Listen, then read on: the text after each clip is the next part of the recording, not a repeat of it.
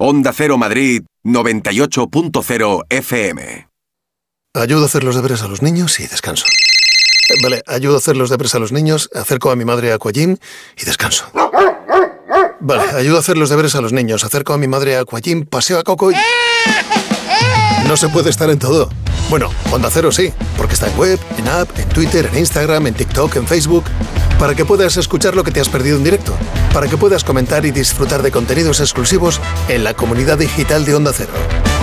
Onda Cero, tu radio. Llega el fin de semana y tú al fin paras. Pero el mundo no. Él sigue girando. El mundo no para de darle vueltas a la actualidad más inmediata. Juan Diego Guerrero tampoco. Si quieres desconectar sin dejar de estar informado, escucha Noticias Fin de Semana. Cada sábado y domingo a las 7 de la mañana y a las 2 de la tarde. Y siempre que quieras en la web y en la app. Onda Cero, tu radio. Estás escuchando Radio Estadio Noche con Winamax. Winamax, las mejores cuotas. ¿Buscas emoción? Únete a OneCasino.es, el casino de mayor crecimiento en España, con los mejores crupieres de casino en vivo. Juega uno de nuestros enormes botes. Solo hay One Casino. Este es un mensaje solo para mayores de 18 años. Juega con responsabilidad. Seguimos dando juego con Winamax. Winamax, las mejores cuotas.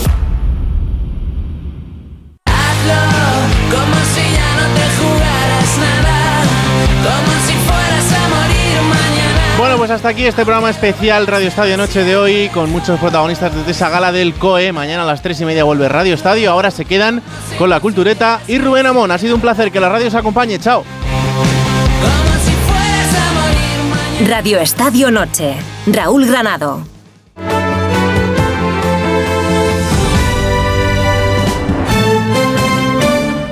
One, two, three, four. La Cultureta, Rubén Amón.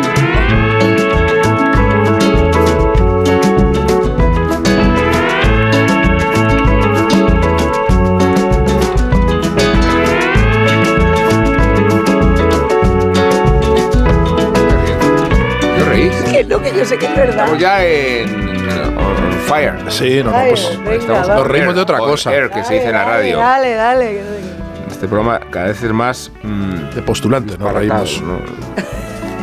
Claro, eh, siempre decimos si volveremos o no en Navidad, no, en verano, Sí. pero no está claro que volvamos a la vuelta de Navidad, porque también eso es otro periodo de, de catarsis y de crisis. Igual no nos renuevan.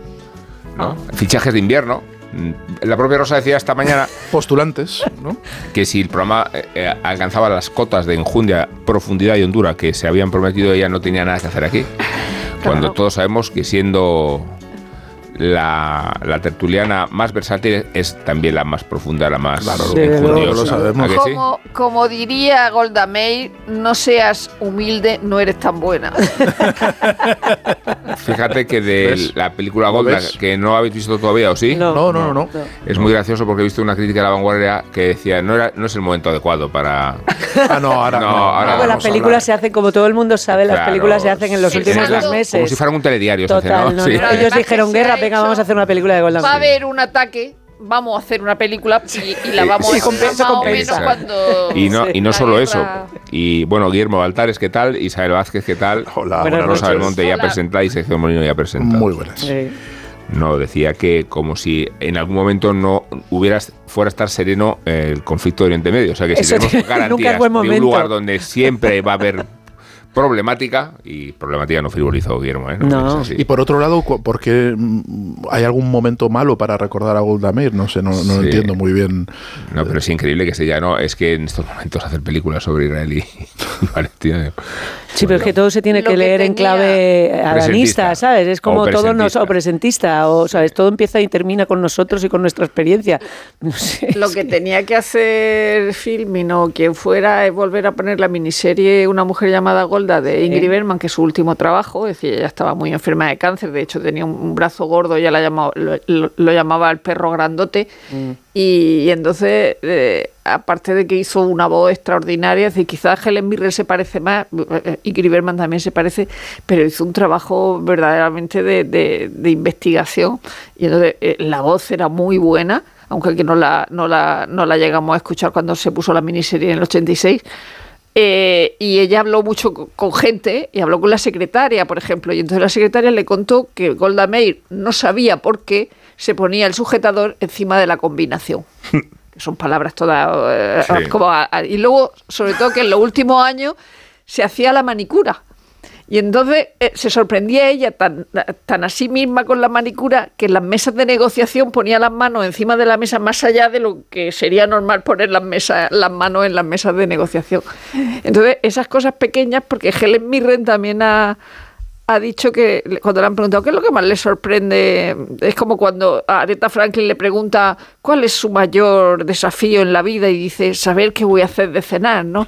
Entonces a Helen Mirren cada y además dice cada noche, noche tras noche. Y entonces a Helen Mirren le preguntan ¿qué le ha sorprendido a usted más de, de, de Golda Meir? Y dice uy, la fascinación que tenía por los aparatos de cocina, dice por cada invento que iba que iban haciéndose, decir que, que bueno que, que, que va de cosas importantes porque está la guerra del Yom Kippur y todo eso. Pero, pero que también está lo menor en la, en Eh, la pero- película. Pero parece que la, que la película es bastante mala. Pero Rosa, lo- en lo menor es cuando se construye el personaje. Claro, si claro. No, no tiene, si no, lo que haces es un libro Pero- de historia donde vas contando el significado histórico y demás y el fondo.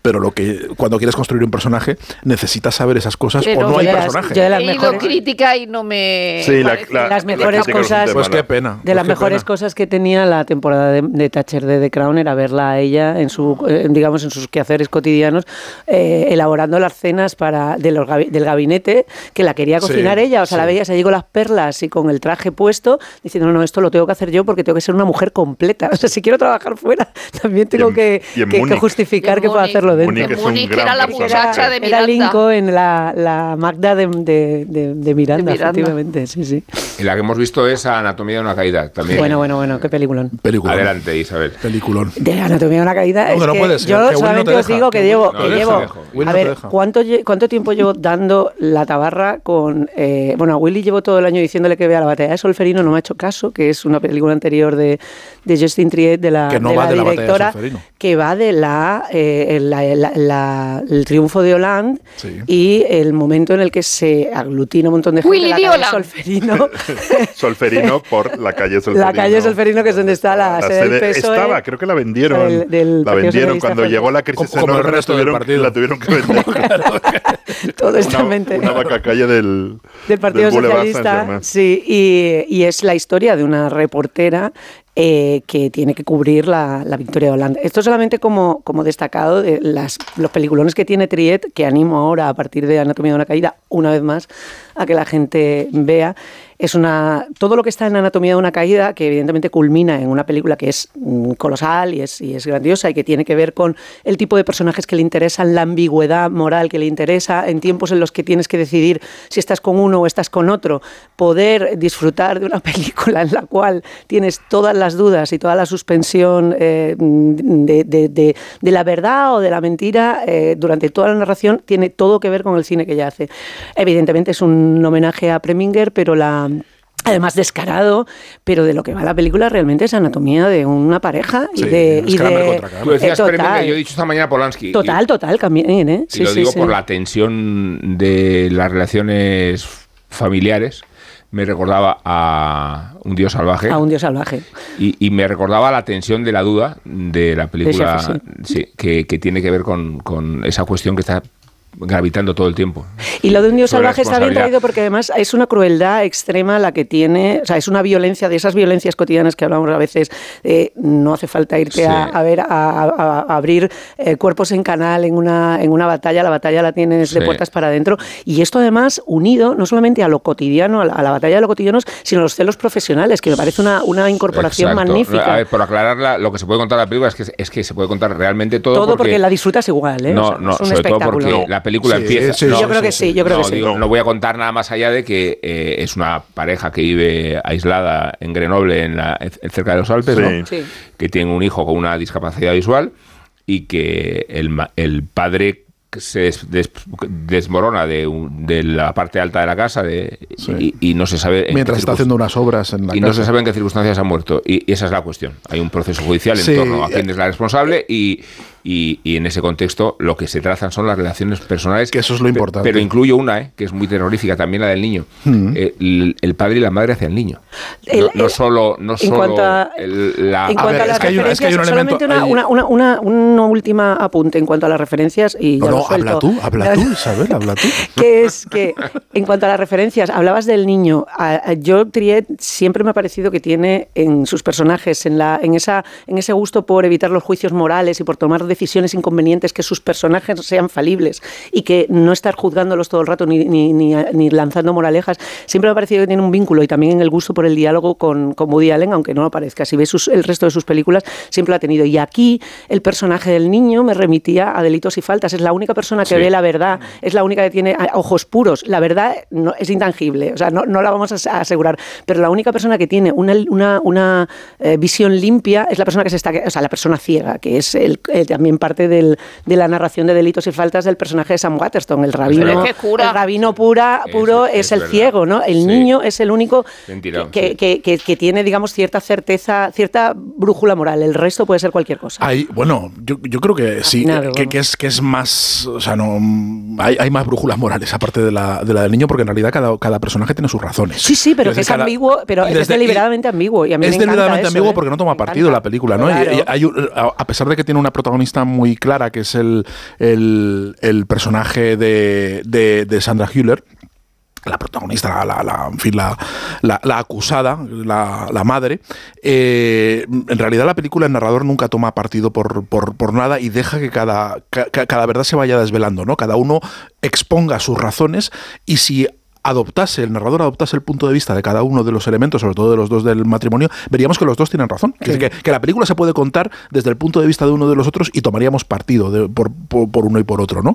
Pero en un momento dado entiendes al- las razones del marido, entiendes su frustración, su envidia, sus celos, entiendes eh, también cómo se siente agredida y, y- y empequeñecida y, y- y maltratada también la, la- la propia madre y entiendes también al niño, ¿no? El niño, el niño también es parte, el niño no es algo, no, no es alguien esencial, no, no es, no es alguien imparcial, el niño, el niño también es, Tiene es su y parte tiene- de ese juego tiene, y, y- y tiene un dibujo muy claro, como bien decías, de, de todo eso. Y aquí hay un elemento también eh, importante y es que eh, son escritores, o al menos una de ellas es escritor, es- una es escritora otro quiere y el serlo, otro quiere serlo. Y ahí está la clave del conflicto, que al Claro. final la película es como una, de las posibles interpretaciones o sinopsis que podríamos hacer de la película es cómo sería la vida de una escritora casada con su hater.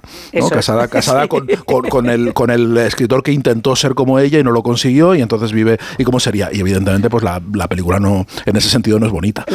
Desde luego, no es una- una historia de amor. No, La película no es- tiene eh, eh, la parte del juicio, que ahí me parece la más sólida de, de toda la película. Es verdad que en el juicio se está contando el pasado también, eh, pero también creo que es una película que da mucho a la charlatanería. Eh, qui- quiero decir que la película es Sota, Caballo y Rey, que es la historia de un matrimonio y que cuando no se ha contado la historia de un matrimonio en una película. En películas antiguas, desde dos en la carretera a películas... Esta es la sección de Rosa Belmonte. Esto, Esto ya, lo ya lo sabíamos. sabíamos de antes. A mí sí me parece un, un punto Pero que no me parece que, que haya cosas nuevas, simplemente que Bueno, haya... la forma de contarlo y la forma de mirar. Y el tipo de protagonista sí lo es. Porque la parte de la víctima no es víctima, es que ella, No eso es lo novedoso, es que ella no es, o sea, se siente es, que víctima, eso, pero no. es que eso lo ha estado contando Justin Triet todo el rato, Claro. que si no eres una buena víctima, la sociedad no te, no te, no te trata bien, aunque en ¿De este caso... suena? ¿De qué me suena? Aunque en este caso la víctima sea, sea la, la, la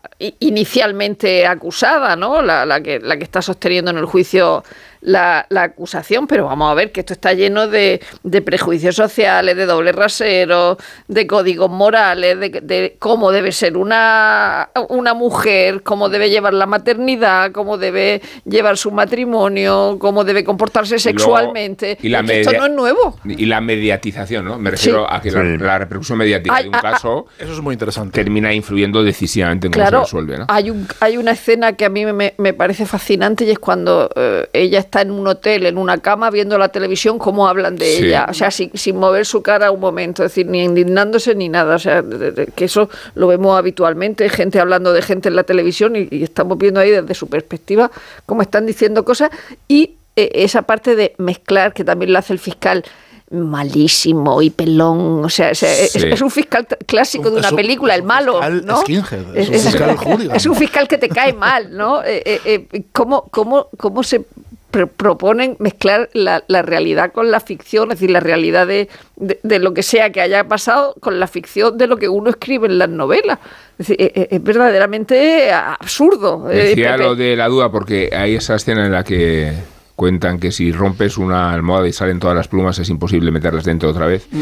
y da la sensación de que el niño va a vivir toda la vida no sabiendo del todo cómo murió su padre y, y- Y lo sabe, sí, y- sí, y claro. lo sabe, ¿no? O sea, es- Lo sabe, va a vivir con esa duda constantemente y va, y va a determinar su identidad y eso es el- la- cómo se prolonga la película, ¿no? Cómo, cómo reverbera después. Esa es la firma, desde luego Pero- la- es, el, es el, el cierre, la conclusión. Pero apuntabas, apuntaba Rosa lo del, lo del fiscal, cuando el, el fiscal en un momento intenta, para, para retratar, el, para, para- para demostrar que la, que, que la mujer es muy mala, muy mala, muy mala y que ya había es, planificado esto, usa pasajes de sus novelas, ¿no? Para, para retratar, eh, eh, le- leyéndolos, ¿no? Y es entonces, un poco, pero, es un pero poco eso- instinto básico, te diré. ¿eh? O sea, eso de eh, si, hu- si hubiera querido matarle, que es la típica frase de, de Ca- Catherine Tramell, de si hubiera querido matarle, ¿usted cree, cree que sería tan tonta como para ponerla en una novela? Pero, mía? pero eso, es, parte pero de eso, eh, visto hoy es, es- es de lo más verosímil porque Sí. es, es lo primero que se recurre y esa confusión deliberada, constante que se da entre la, lo que dice un, un creador y el, y, el, y el propio creador, entre la creación y el,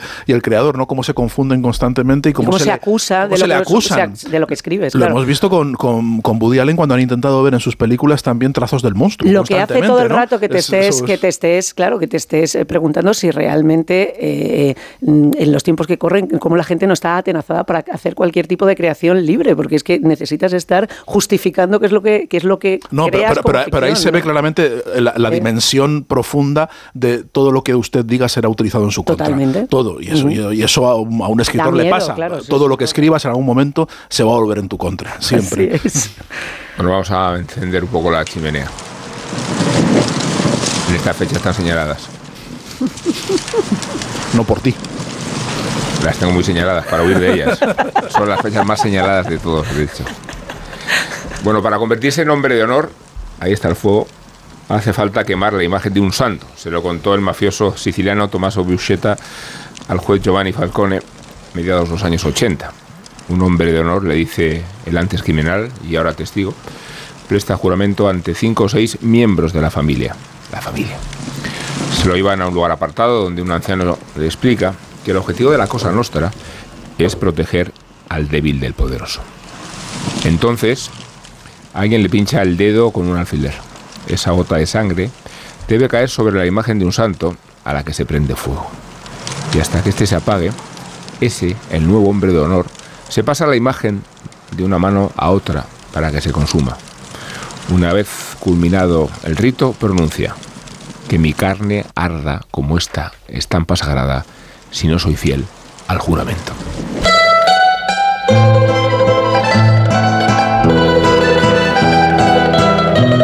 Solo entonces el nuevo es presentado al cabeza de familia, porque en la Cosa Nostra existe otra regla. Un hombre de honor solo puede hablar con otro hombre de honor por la mediación de un tercero que ambos conozcan.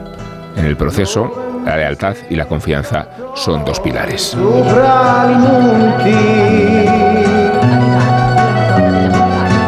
El testimonio de este mafioso siciliano era esclarecedor para Giovanni Falcone. Así comprendía el juez lo que ya sospechaba, que en todos los casos que investigaba aparecían los mismos nombres, porque la mafia siciliana era una organización jerárquica dedicada al crimen. Las conversaciones de Buscetta con Giovanni Falcone supusieron un antes y un después en la historia de la lucha contra la mafia, y estas se reconstruyen en un capítulo de la nueva novela de Roberto Saviano con este juez como protagonista. La publica Anagrama en España y el título es Los valientes están solos. En palabras de Saviano, y entrecomillamos, Gracias a Buscetta, los investigadores conocieron los entresijos de la Cosa Nostra, su estructura, sus familias, sus prácticas y el lenguaje explícito e implícito del crimen organizado, por decirlo con las palabras de Falcone. Buscetta fue como un profesor de idiomas que nos permite ir al extranjero sin tener que hablar por señas. Llevó este glosario del crimen y sus investigaciones al conocido Maxi Proceso de Palermo, el mayor juicio de la historia contra la mafia que conduciría a su asesinato en 1992. Murieron con él su esposa y tres escoltas por una explosión de mil kilos de explosivos. Los colocaron debajo de la autopista que une Palermo con un aeropuerto que curiosamente hoy lleva su nombre. En la novela Saviano reconstruye el proceso judicial como un circo, con sus bestias, sus domadores, sus payasos. Falcone consiguió llevar a la palestra a casi medio millón de acusados vinculados con la Cosa Nostra. Los abogados defensores de los mafiosos exigían que se leyera en voz alta el sumario completo del maxiproceso, de 700.000 páginas, para hacer que la causa fuera interminable. A la hora de la declaración, uno de los testigos se presentó al juicio con grapas en la boca, lo que requirió la actuación de varios enfermeros, y otro hizo sonar el detector de mentales en la entrada, porque declaró haberse tragado dos clavos.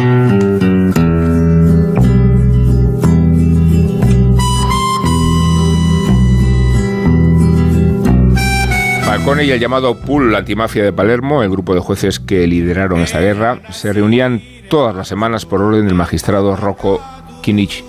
La razón no era solo intercambiar sus hallazgos para esclarecerlos, sino intercambiarlos para conservarlos por si alguno de ellos era asesinado. El maxi proceso terminó con una sentencia de más de 2.000 años de cárcel repartidos entre los acusados, además de la cadena perpetua para los líderes de la mafia, entre ellos el jefe de los jefes, el capo di capi, Salvatore Rina, quien ordenó después el asesinato de Falcone. Saviano se sirve de los mecanismos de la ficción para construir un Falcone novelesco pero riguroso. Al comenzar, el relato advierte, y entrecomillamos, todos los personajes existieron, todos los hechos ocurrieron, todo es real. El escritor confeccionó su novela bajo la protección policial en la que vive desde 2006, cuando desnudó a la camorra napolitana en su primer libro, Gomorra. Se describe como un mártir, sin muerte desde entonces, y en numerosas entrevistas opina que dar su vida por aquello nunca mereció la pena. La mujer de Cesare Terranova, otro juez siciliano asesinado antes que Falcone, le hizo la misma pregunta a su marido. ¿Merece la pena? Los tribunales ignoraron sus causas contra la banda de Corleone y a Salvatore Rina, solo lo condenaron por robar un carnet de conducir. Antes de ser asesinado, Terranova respondía a su mujer cuando llegó a casa. Les he hecho una foto. No irán a la cárcel, pero les he hecho una foto. Antes no tenían cara. Ahora hay una foto de grupo. Alguien la usará algún día.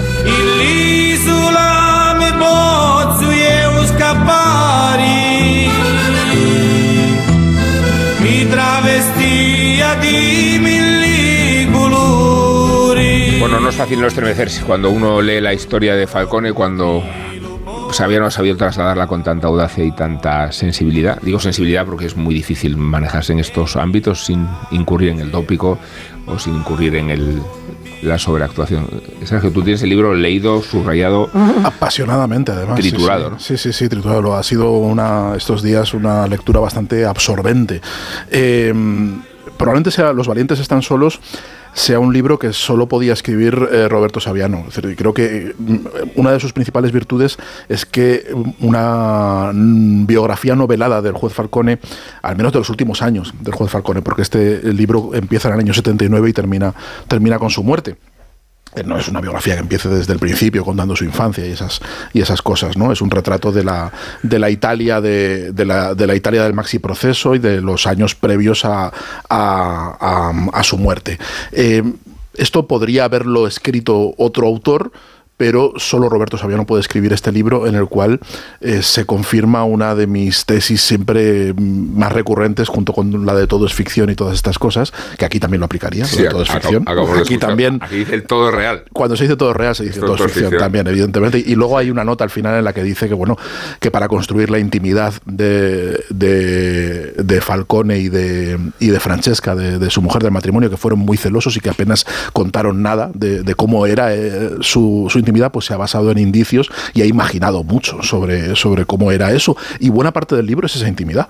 Eh, o buena parte del libro ocurre dentro de, lo que llamaríamos el fuero interno de, de, mm, de- de- del juez Falcone. Eh, y eso solo lo puede hacer proyectando, con un ejercicio de proyección. En realidad, Roberto Saviano, eh, cuando hace biografía, hace autobiografía. Realmente está proyectando y está. Por eso este libro solo lo puede escribir él, porque está contando eh, su propio miedo. Hay un, hay un montón de, de excursos, de reflexiones, de meditaciones sobre qué, qué es el miedo y la soledad, ¿no? Y que, que ocurre- recurre al, al- al título Los valientes los valientes están solos. Hay um, hacia el final, dice por ejemplo, una de las muchas, una de las muchas eh, impresiones eh, de pensamiento poético que hay en el libro. Dice, habla sobre el miedo. Dice, pero no es avaricioso el miedo. Sabe lo que hace. Sabe cómo derrotar a adversarios más fuertes que él. Se deja intimidar por grandes despliegues de fuerza. Espera a que el enemigo, ufano y triunfante, baje la guardia y entonces lo golpea en las piernas. El miedo hace eso cuando se ve derrotado. Se finge muerto. Se queda tendido en el suelo como un cadáver. Y en medio de la alegría y la celebración de su muerte, de pronto saca con sigilo su pequeña y afilada cuchilla y ¡zas! corta el tendón de Aquiles. Esto que lo pone en, en- el sentimiento de Falcone es algo que evidentemente Saviano ha vivido. Es decir, es- eh, proyecta su propia soledad, su propio miedo y sus Sí. propias dudas en, en Falcone porque no tiene también otro elemento de juicio que le pueda inducir a meterse dentro de, de la, de la mente de Falcone. Porque Falcone eh, se nos pinta aquí y probablemente, mm, en fin, es, el, el Falcone que nos ha, nos ha legado como alguien que de puertas para afuera no demuestra ninguna duda, ninguna, ningún miedo, nada, ninguna vulnerabilidad, porque se está enfrentando al monstruo de la mafia y le quita mucha importancia a todo lo que ocurre, ¿no? Intenta, es alguien que sabe que, le van a matar y que está en peligro de muerte constante y, no deja que se note eso, no deja que lo note su familia, no deja que lo note su pareja, no deja que lo note, por supuesto, los mafiosos, no deja que el miedo eh, le domine ni, ni, ni, ni- alguien lo huela, ¿no? Por, por esa cosa de que los perros huelen el miedo, él no deja que, que los demás huelan su miedo. Y sin embargo, aquí el ejercicio interesantísimo que, que hace Saviano es meterse en el propio miedo de, de Falcone. Y a mí es lo que más me ha interesado la novela. Tú has empezado contando cómo es el rito de los, de los hombres de honor.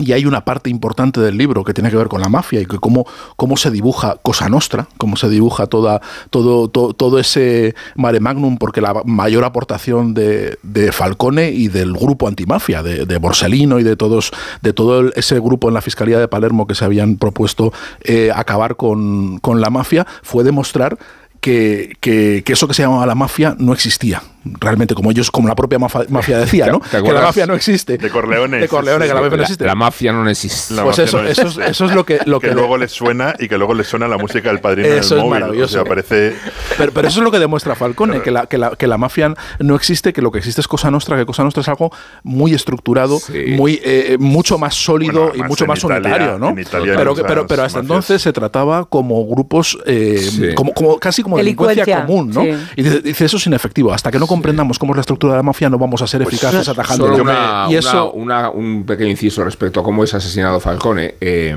eh, el aeropuerto se llama eh, Falcone y Borsellino. Falcone y y sí, Borsellino. Por los Le dos. matan y de si, Y si vas en el camino de Palermo- del aeropuerto de Palermo, te encuentras de repente en el, en el quitamiedos eh, pintado en rojo, el lugar donde se sí, produjo. lugar donde que es como lo pintaron ellos. Sí, y entonces quiero decir que para colocar el explosivo en la autopista, la autopista se tuvo que cortar, se tuvo que interrumpir el tráfico de los coches y eso significaba que para matar a Falcone tenía que intervenir toda la sociedad civil. que- La, la explosión, la policía, solo- solo, los operarios. Bueno, de hecho, Solo un no- apunte con no- eso. no- la, la- no- la- la- nunca la se explosión, la explosión la registran los sismógrafos. Es decir, la, la explosión es tan bestia. En, en Erice, sí, eh, no, no- revientan, revientan toda la, to- todo, todo el tema. no me Y- refiero a hasta, a- hasta qué punto. Sí, hasta qué punto está metida la- necesita de- la- de- el compromiso de hecho, de en los años, y eso en los convierte años con- 2000 salieron papeles y conversaciones harto sospechosas de hasta qué punto eh, una parte de el Estado italiano el sabía, beso- Eso lo- eso- sabía, lo, eso- sabía lo que iba a pasar. eso- la eso lo poli- cuenta, Pero bueno, yo- un el tercio- beso, un tercio- el beso de Totorina a Andreotti. Bueno, Y, pero el- y un, y un tercio Ya- del llamada- Parlamento investigado en investigaciones ya- criminales. ya- ya- ¿eh? O llamadas sea, concretas. Pues yo me voy a años 90. pronunciar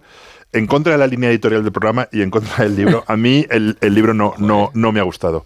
Porque, No le gusta nada últimamente a Willy. No le gusta nada esta, he leído estas- estas tanto, vacaciones. he, he leído, he leído tantísimo sobre Falcone. He leído tantas cosas. eh, he estado allí, primero con Rubén, luego me, volvió a mandar el, el periódico. Estuve una semana que contemplé las escenas más impresionantes que he estado en mi vida, que es cuando fui a entrevistar al fiscal antimafia al búnker que es la, la Fiscalía Antimafia y los juzgados de, de Palermo, Sí. que es un búnker li- li- literal.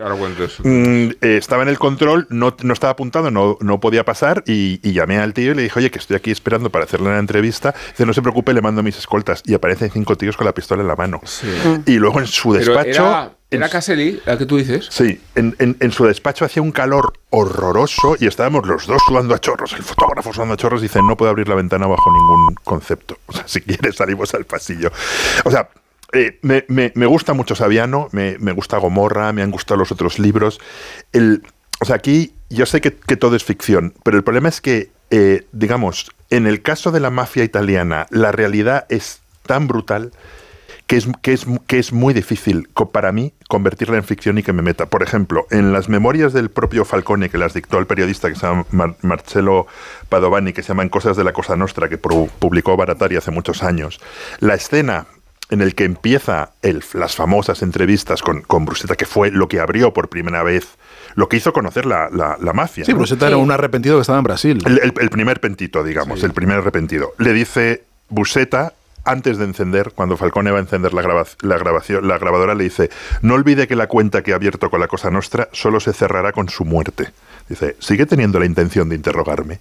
O sea, la realidad es tan brutal que eh, el, el- el truco que utiliza Saviano de lo que no conozco lo, lo pongo con diálogos, con pensamientos, me sobra. Por ejemplo, eh, cuando capturan a Totorrina, hay una cosa increíble que cuenta Íñigo Domínguez en un libro que, recom- que recomiendo muchísimo. No me acuerdo en cuál de los dos es. Se llama, eh, se llaman em, paletos, ¿cómo es? Paletos salvajes e historias de la mafia.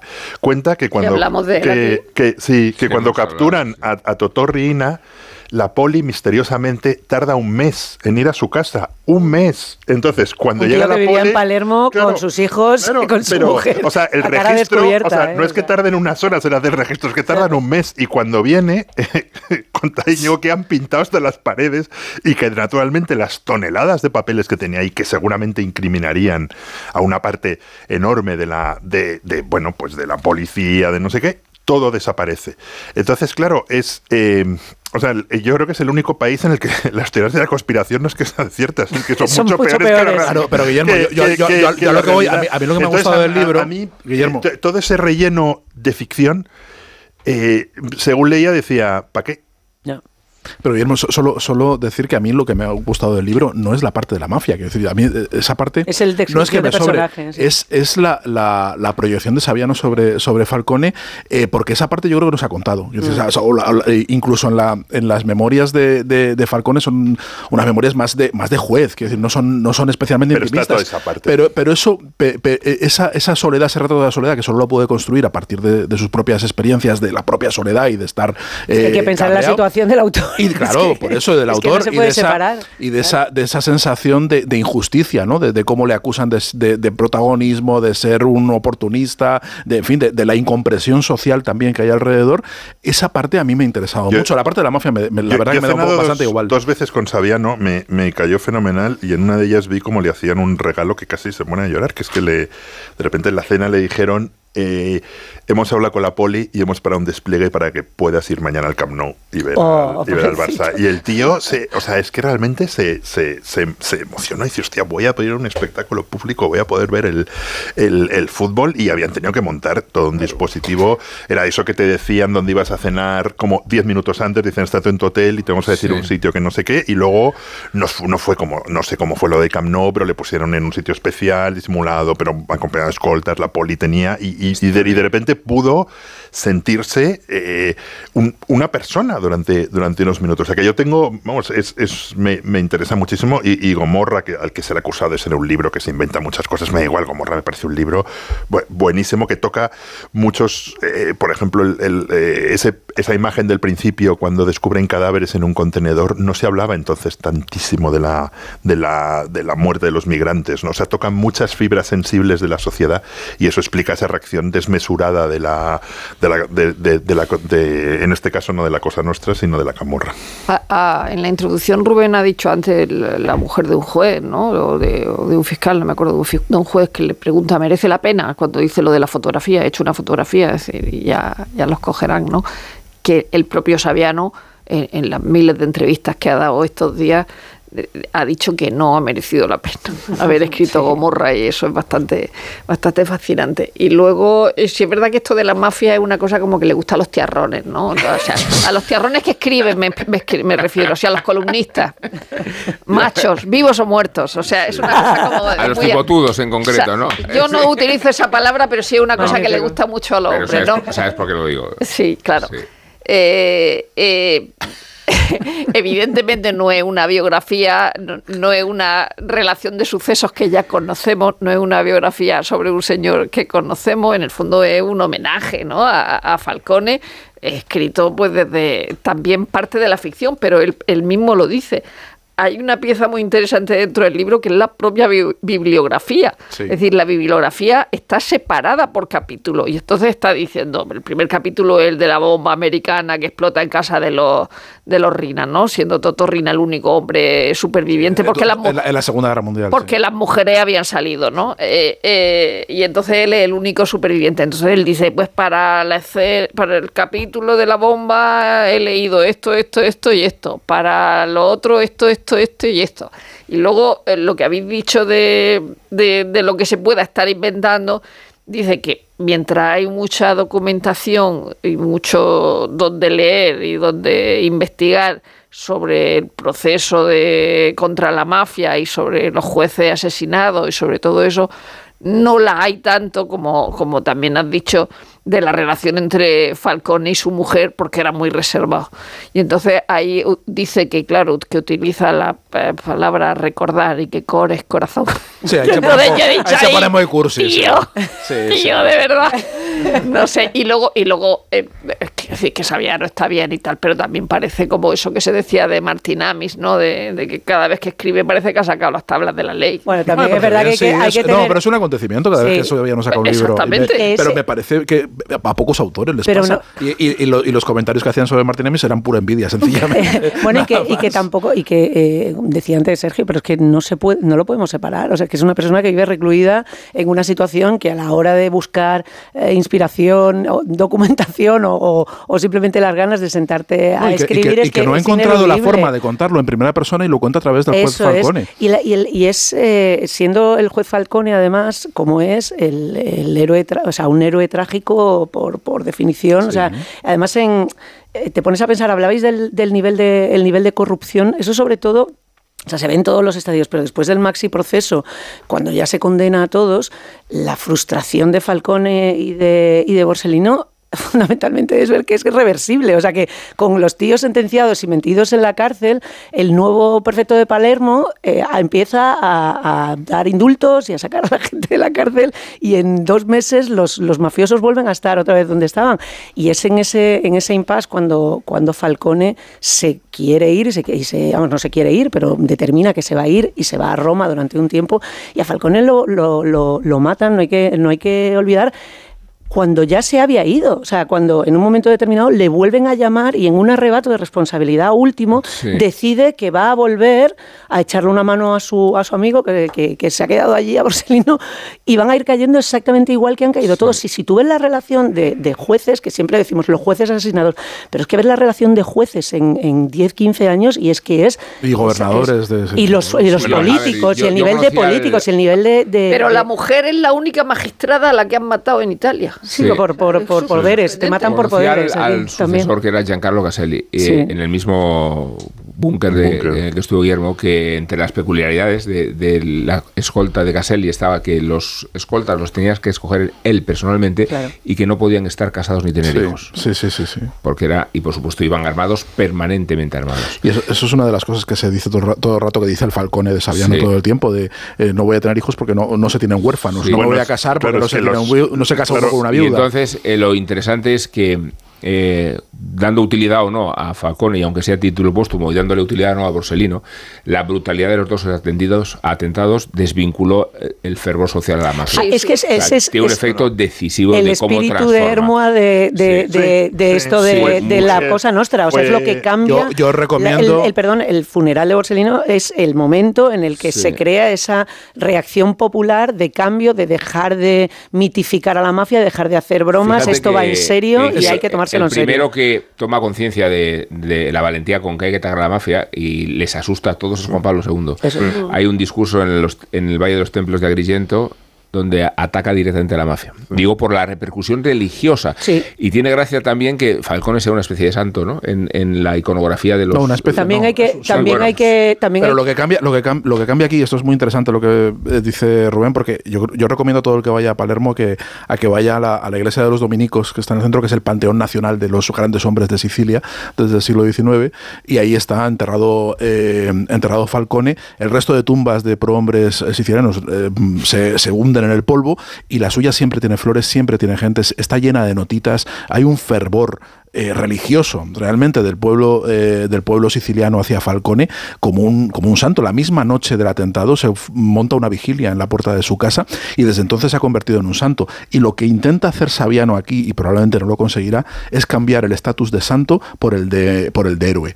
Por el de héroe. Porque es héroe el, el- el trágico, héroe trágico sí, es que- que, sabe que, que la característica que del héroe trágico es que sabe que su desde el principio que va a morir efectivamente. y A aún eso- así hace lo que hace. A eso me refería con el tema de la vuelta. Me parece que narrativamente es súper poderoso, dentro de que todo es ficción y que todo es verdad, que él se hubiera ido y que vuelve eh, a encontrarse con su destino. O sea, él le matan en el aeropuerto en el momento en el que llega un héroe para no es un a- santo, que un héroe no es, no es un santo porque no es, no es puro, quiero decir, es un, un héroe fuma, un héroe tiene dudas, un héroe y tiene pulsiones humanas, tiene pulsiones bebe, humanas. en fin, y luego y luego en cuanto a la iglesia, que evidentemente eh, pues eh, siempre está ser repicando, por decirlo de alguna manera, no hay que olvidar que en esa época también se hacían afirmaciones, no recuerdo el nombre del cardenal, aquel que dijo que el aborto mataba más que la mafia, lo cual De me hecho, parece hay- como, como afirmación, me parece de un una brutalidad extraordinaria. Hay un discurso fundamental que está muy bien recreado en La Mejor Juventud, que esta película que me encanta, que es la, la viuda Rosario Costa, que tenía 22 años, la viuda de uno de los escoltas, cuando en el funeral de... de- no me acuerdo ya si era de, de Falcone o Borsellino, creo que es de Falcone, dice, yo Rosario Costa, viuda de la gente Vito Schifani, en nombre de todos los que han dado su vida por el Estado, pido que se haga justicia ahora. Quiero decirles a los hombres de la mafia, porque los hay aquí dentro que no son cristianos, que ahí enlaza con lo que decía Rubén de, Juan Pablo II. Sabed que para vosotros también existe la posibilidad de perdón.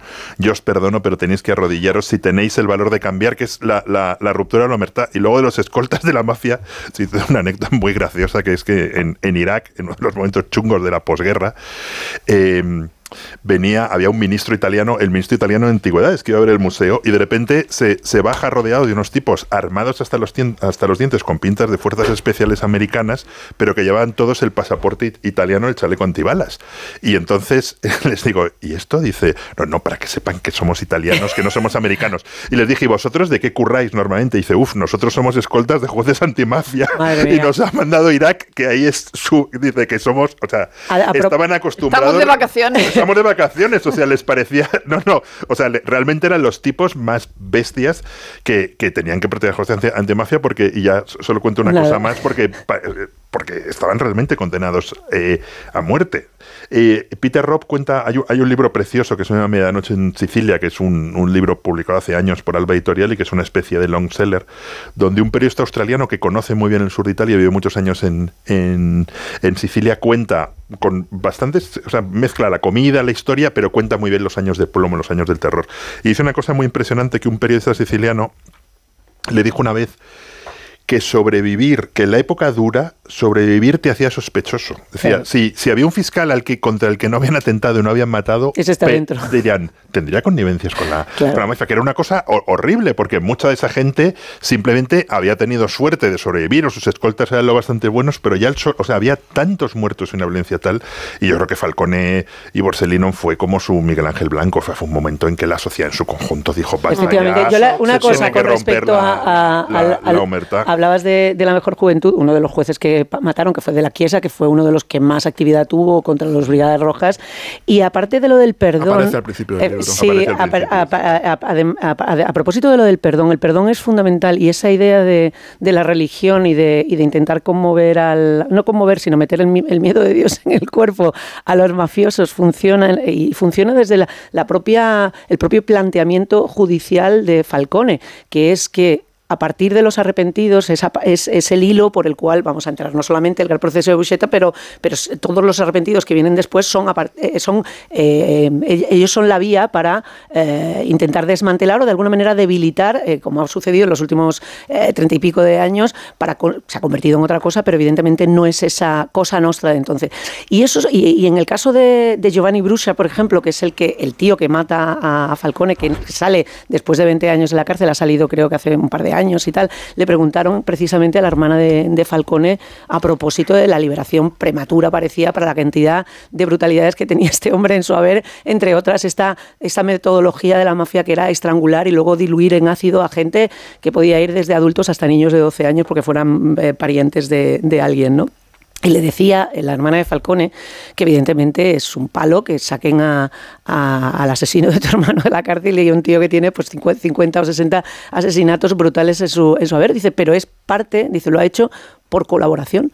Y eso es parte de eh, ir desmantelando esto poco a poco. Cuantos más arrepentidos saldrán antes, dice, pero esto se irá minando poco a poco. Dice, y eso es parte del legado del juez Falcone. Claro, es que había hablado de si es un eh, santo, de si es un héroe y en realidad Saviano lo que cree que es un revolucionario. Mm. Es un revolucionario porque permitió No, ver el mundo, ver el mundo, ver el mundo de otra manera y, y también lo transformó. Decir, sí, pero que el propio Saviano ha utilizado la palabra Sí. revolucionario. Sí, sí, sí, sí. sí. Y luego, y luego lo que presenta Saviano, claro, no es que nos vaya a sorprender, es la imagen de una de una Italia tremenda, ¿no? Es decir, de una corrupción brutal. Ya ha dicho eh, Rubén lo del lo de la autopista, es decir, que no es la cla- eh, es que no es un túnel en la calle, en la calle Claudio Coello, que es que es una autopista a la luz de- del día, ¿no? aeropuerto. Y luego lo que Saviano también dice es que, eh, que una dictadura política eh, la diferencia entre una dictadura política y una dictadura mafiosa es que la dictadura política se muere el tirano y ya está, Claro. pero en la, en la mafiosa se muere el tirano y es sustituido por otro tirano. Sí, y porque se crea un vínculo patológico entre el necesitado y el que da aquello que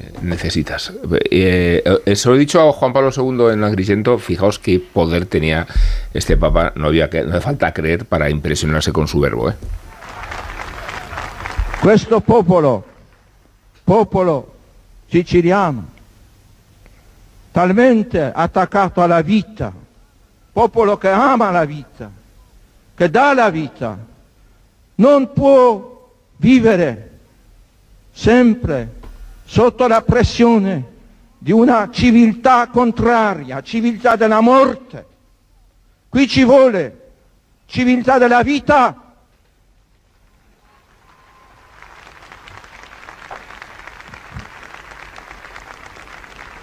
Digo que eran en, el Valle de los Templos Nel con nome di questo decenas de Cristo miles de personas. crocifisso e risorto, di questo Cristo che è vita, via, verità e vita.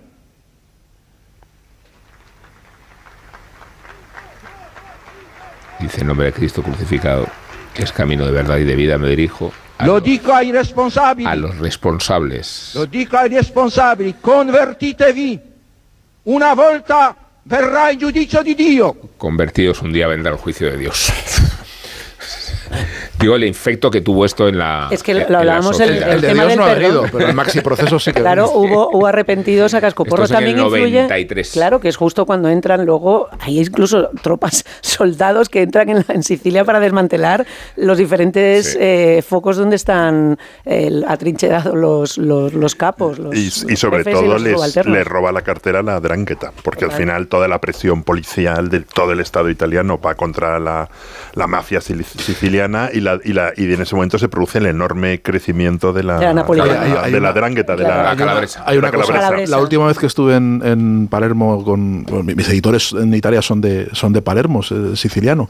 Celerio, Celerio, es una- pelirrojo una divertidísimo. Una, una antigua familia, yo creo que yo le digo que, que, en fin, de- normanda, Normanda, una, sí, antigua familia normanda. normandos de, de los normandos de Sicilia. Y él, él vive además el editor vive en, el, en, el- en Palermo Viejo es, muy militante de, de- de su ciudad de Palermo. Y, había un montón de tracas cada vez tracas como valencianas constantemente estaba oyendo por todos lados digo estáis en una de las cenas le- les pregunto digo pero hay fiesta hay algo porque hay tantas bodas y tantas cosas dice no no dice cada traca es que han sacado a un mafioso de la cárcel y lo Sí. celebran en el barrio Es que aunque sea, eso no aunque es- sea la, como dice Willy, el que descalabraran la, la, No, pero sí, la sigue- sigue siciliana tal es como una hidra. Realmente tú le cortas una y le, le- pero lo que cambia es el rechazo social. Eso es, y, eso y- es. y que, y que Eso es. ya no había silencio. Decir, Hermoa, que, Hermoa, que que se podían hablar, podían hablar contra la mafia. Es cambiar la percepción de las, de las cosas. Esto no nos hace sentir orgullosos. Esto no forma parte de. de- no. Ahora me arrepiento un poco de haberme metido con el libro de Saviano porque... No, o sea, no, no, Ha sido escuchar a Juan Pablo II. ¿eh? Convertiti. No, No, no, no. pero no, es, es verdad mía, que no, que no se, que no se puede. No, o sea, es- está mal juzgar un libro de algo que en una. Ahora leo menos, pero con época me, me, Hellfire. me- me apasionó. Leí muchos ensayos, muchísimos Fuego del infierno. El, el- eh, el- el libro de, por ejemplo, el, el libro de John Dickey que aquí ha publicado de debate, que es es, que igual- extraordinario. Y entonces es como, joder, no deberías leer. Sí, que No, eres esto- un tiarrón, tú también. Eres un tiarrón también, Willy. O sea, aquí el único afeminado sí, soy es, yo. es- es un tema El que me apasiona, la mafia. Y también eh, ah, tiene un capítulo sobre las conexiones entre la mafia siciliana y la mafia americana y la, familia la de sigue el Gambino. dinero, y la familia. Gambino, que de eso, he- leído también hasta aburrirme. Por eso yo creo que, que es un error leer esto como un libro sobre la mafia porque es un retrato intimista. Es, una, Claro. es, es casi, es casi poesía eh, sobre su propio encierro y su propio miedo. Que- y, y como esa escena del padrino de cómo hemos llegado tan lejos cuando reúnen a las familias, que fue eso, o sea, hubo un momento que, eh, por ejemplo, este libro se, se debería leer viendo fotos de Leticia Bataglia, que fue la gran fotógrafa de final, esos años. al final Leticia de, Bataglia. de- de esos años en la mafia que vi en, en Roma, una exposición sobre ella en el Museo de Arte Moderno de, de- de Arte Contemporáneo de Roma, que era impresionante, con Pero que fotos yo- como. que parecía como- de la mafia como- porque estaba allí siempre. Siempre, A propósito- llegaba la pri- A propósito de referencias, yo vi, una, yo vi una película malísima hace mil años, eh, que recuerdo que era la dirigía el, el- el hijo de Hugo Tognazzi, eh, con Charles Parmentieri, que me hacía mucha gracia que Charles Parmentieri hacía del juez Falcone, eh, en vez de hacer de mafioso, que es lo que suele hacer en todas las películas. Digo, por una vez le han dado. Y esta mañana teníais la polémica a propósito de los, de los eh, anglosajones eh, haciendo papeles que, eh, de, de muy, de muy marcado carácter nacional. Y en este caso, pues tenías a un italoamericano haciendo del juez Falcone y, esta, y tenías de Bruschetta hacia F. Murray Abram, que, que- que Sí. siempre es ese villano ambiguo que quieres tener en tus filas. No, es Salieri. Eh, es- por eso, porque es Salieri y todo el mundo. Eh, recordamos aquella magnífica película El último gran héroe en la que aparecía él y el niño decía no te fíes de él, mató a Mozart. En un momento Uf, qué meta buena, qué increíble, buena, qué buena es esa buena, película. Qué buena es esa película. Esa película sí. es la- es y de película Parmentieri que lo dices hace muchísimo que no vio la de Woody Allen de Bala sobre Broadway. Bala ¿no? sobre Broadway, y Charles maravillosa. Palminteri era, era ¿Cómo es, por El, el- John mafioso que, Cusack- se- que es el único que sabe escribir Claro, obras de John teatro. Cusack que va de intelectual y Charles Parmentieri el que, el que escribe bien, que no, que no va de intelectual. Don't Speak, Don't Speak. ¿Os acordáis de, de Diane Wist? Que estaba graciosísima también. Es muy graciosa. Muy graciosa. Hace mucho que no veo esa peli, hay que verla. Sí, Y la voz de Jennifer Tilly. Jennifer Tilly, que A ver, así. No, era como, como Judy Holiday, era una cosa así. me veo obligado a cambiar de tercio. Sí, Eh, antes antes de que relinchemos. y me veo obligado a entronizar y a introducir a Nacho Ibernón, que nos trae una fe de ratas porque dice escuchar a sus oyentes inexistentes. La vida es chupi gominolas. Te puedes poner orejeras y una camiseta térmica y subir paseando hasta Montmartre con la imaginación. Cada vez que un pintor de la plaza se resfría, espectora más belleza si cabe la Basílica del Sacré-Cœur. Mon Dieu, qué absoluta obra de arte tan blanca y estilizada. Aunque en la escalinata que la prologa hay unas pedazo de ratas que lo flipas. Hablando de ratas, Fe de ratas. me ha mordido. El otro día recibí innumerables quejas de los oyentes. Mi error fue imperdonable, la verdad. En mi completísima crítica ciega sobre la última peli de Nicolas Cage, me olvidé de mencionar Con Air cuando repasé las doctas obras de Nick.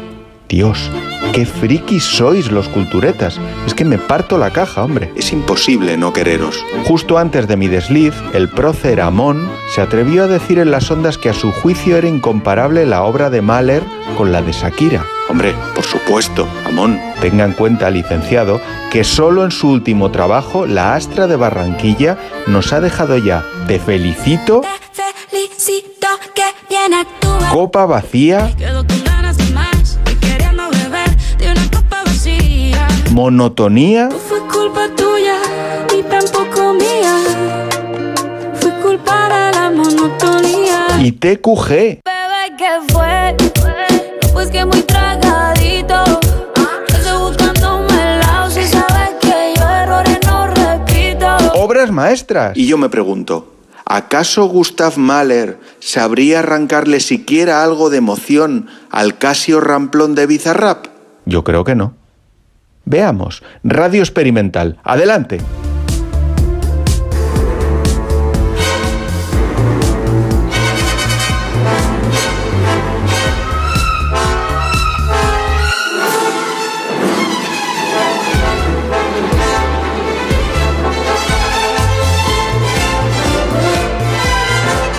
¡Basta! Se me acaba el tiempo. Voy con las críticas.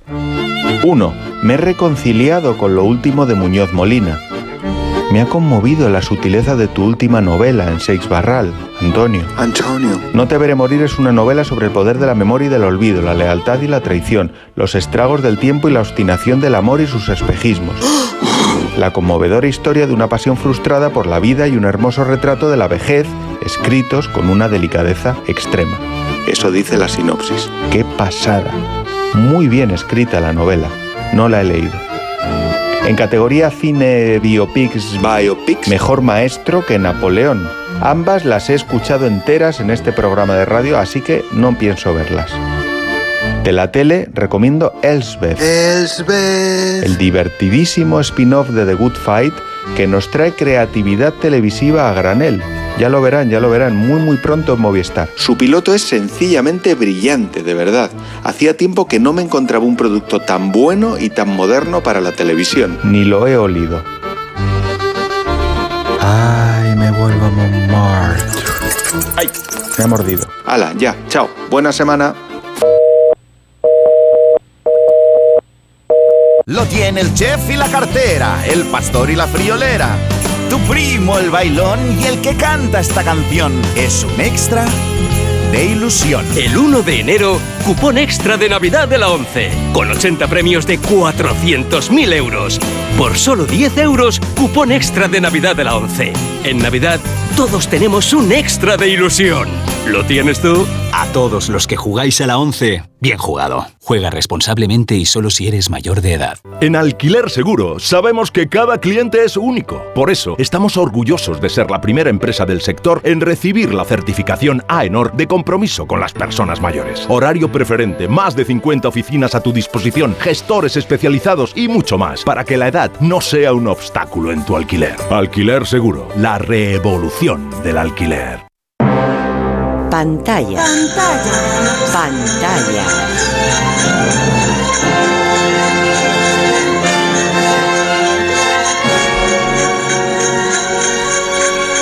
Revista de cine.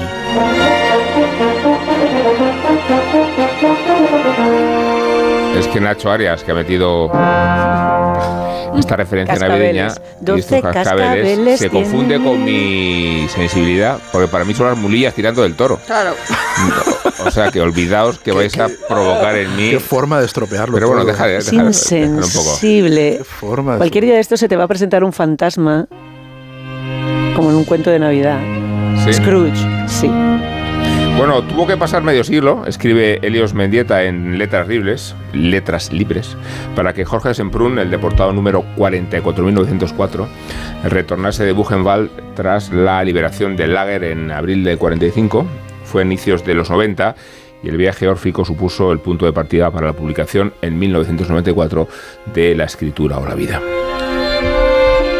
Y más tiempo transcurrió aún para que aceptase llevar al séptimo arte su experiencia en el campo de Weimar, ya que creía que el medio cinematográfico podía anteponer sus intereses comerciales y su lenguaje más sencillo a la plasmación de un tema que siempre prefirió tratar desde lo literario. En 2010, el año previo a su fallecimiento, se estrenó una película en formato de telefilm en la que él había participado como guionista, eh, donde trataba el asunto de la deportación.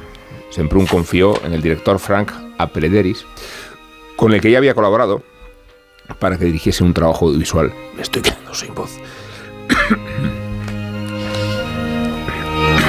Centrado en las jornadas en que Buchenwald fue liberado y su retorno a París, la ciudad en la que se instaló.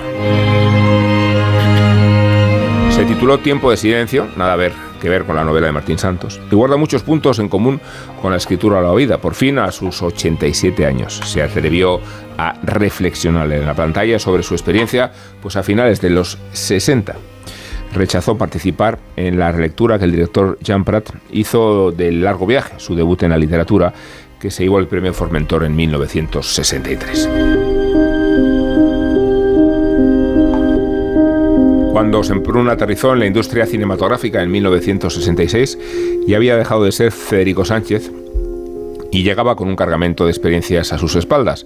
Como en su literatura, sus vivencias se convirtieron en el material narrativo privilegiado para sus guiones. Es algo que se ve en el primero que escribió, La Guerra ha terminado, dirigido por Alain René, considerado el cineasta de la memoria. El protagonista, Diego Mora, interpretado por el habitual alter ego sempruniano en el celuloide, su amigo íntimo Yves Montand, es un veterano militante clandestino que cuestiona los planteamientos y estrategias que los dirigentes del partido acometen para acabar con el franquismo. Ivry, Porte de Lilas, Siroute, Quatre Chemins, Aubervilliers, La Poterne de Peuplier, Victor Hugo, Jaurès, Paul Vaillant Couturier. Tu connais cette banlieue, les yeux fermés. Tu arrives de ton pays, tu retrouves ce paysage de l'exil, à chacun de tes retours. El director estaba mucho más interesado en retratar la psique y movimientos del exiliado antifranquista que en las disputas que el protagonista pudiese tener con la cúpula. Y en este film, pese a haber transcurrido más de un año desde que Semprún fue expulsado del Partido Comunista en Praga, no se ve todavía un inequívoco ajuste de cuentas de Semprún con los mandamases del partido, como sí ocurre en la autobiografía de Federico Sánchez, sino que se expresa claramente la distinta postura con la que apostaron Semprún y su compañero Fernando Claudín y que les costó la expulsión.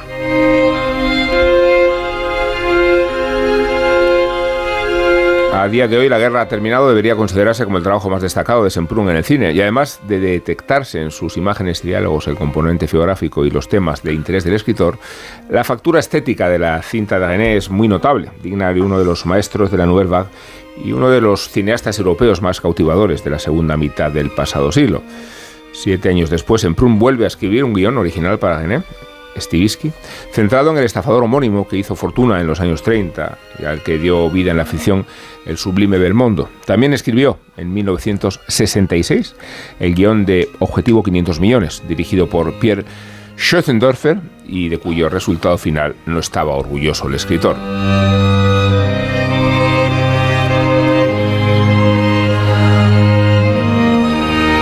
Pero el director más vinculado a la memoria cinematográfica de Semprún es Costa Gabras y en sus guiones originales se descubre ya la importancia que el madrileño concede a la cuestión del compromiso, muchas veces asociado a su propia personalidad. En los guiones adaptados para el cineasta griego queda claro que el tándem entiende el cine de un modo casi militante, en pos de darle un sentido social a las imágenes y a las historias narradas y así conseguir un mayor compromiso activo del espectador. Esto provoca que la factura estética pueda quedar en un segundo plano respecto al argumento que se expone. No obstante, Z 1969, la primera colaboración entre ambos, es una película extraordinaria, centrada en el caso Lambrakis, un pacifista y político griego asesinado por las fuerzas parapoliciales del Estado.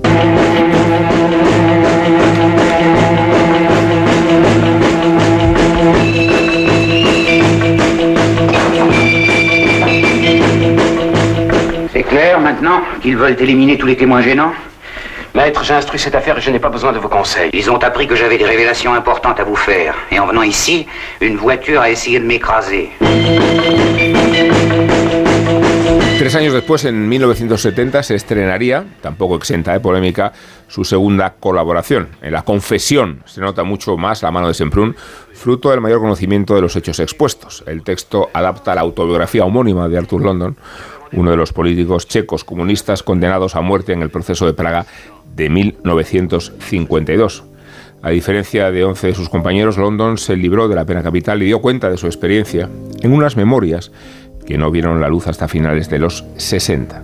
Sí fueron asesinados por las purgas estalinistas de Checoslovaquia el secretario general del Partido Comunista en el país, Slansky, que dio nombre al proceso, o Joseph Frank, antiguo camarada de Buchenwald con Semprún. Años después, el propio escritor reconocería su arrepentimiento por no, haber alzado la voz contra las injusticias de Praga, más aún sabiendo que Frank era una víctima de ese sistema tenebroso. En 1952, Semprún vivía inmerso en una guerra ceguera voluntaria que calificó como la estalinización ideológica y prefirió quedarse con la mentira dentro del partido que con la verdad fuera. La confesión tiene, por lo tanto, mucho de redención y es una denuncia inequívoca del comunismo estalinista. Diez años después, en aquel domingo, Semprún sería aún más tajante. Dice, Stalin había sido él solo como un inmenso campo de concentración, como una cámara de gas ideológica, como un horno crematorio del pensamiento correcto.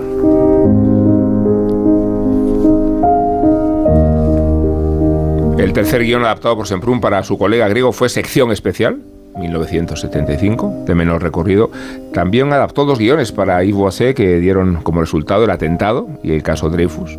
El antisemitismo de su país de acogida y del viejo continente fue para Semprún un tema de reflexión importante en sus últimos años. Además participó como guionista en otros trabajos, junto a Rafael Azcona y Eduardo Chamarro, escribieron las entregas de la serie Los desastres de la guerra, dirigida para televisión por Mario Camus, y colaboró con realizadores como Pierre Granier o como Joseph Losey. Pero el idilio de Semprún con el cine es incompleto si no se cita uno de sus grandes experimentos. En el verano de 1972, el guionista se puso a dirigir por primera vez y única detrás de la cámara propósito de las dos memorias, documental injustamente poco conocido, que puede considerarse como el gran ensayo intelectual de la guerra civil. Posee menos interés estético y formal, pero es muy potente desde el punto de vista histórico, ya que el inesperado director pone el foco en la confrontación entre las fuerzas que formaban el Frente Popular y que se defendían de la insurrección de los sublevados, entre los comunistas por una parte, bajo el paraguas de Stalin y con el manejo armamentístico, y en el otro, los sindicalistas y miembros del PUM, guerra o revolución. Está construido con testimonios de numerosos combatientes del bando derrotado, desde Santiago Garrido hasta Federica Montseny, y también con entrevistas de personas que habían participado junto a los sublivados, pero que en el 72 ya formaban parte de la oposición a la dictadura, como Dionisio Rudrejo o como José María Gil Robles. Otros temas que también tratan son la significancia del exilio, los campos de internamiento franceses, el papel de la Iglesia en la realidad española o lo que queda de la ilusión lírica, por decirlo con Malraux, de la guerra civil.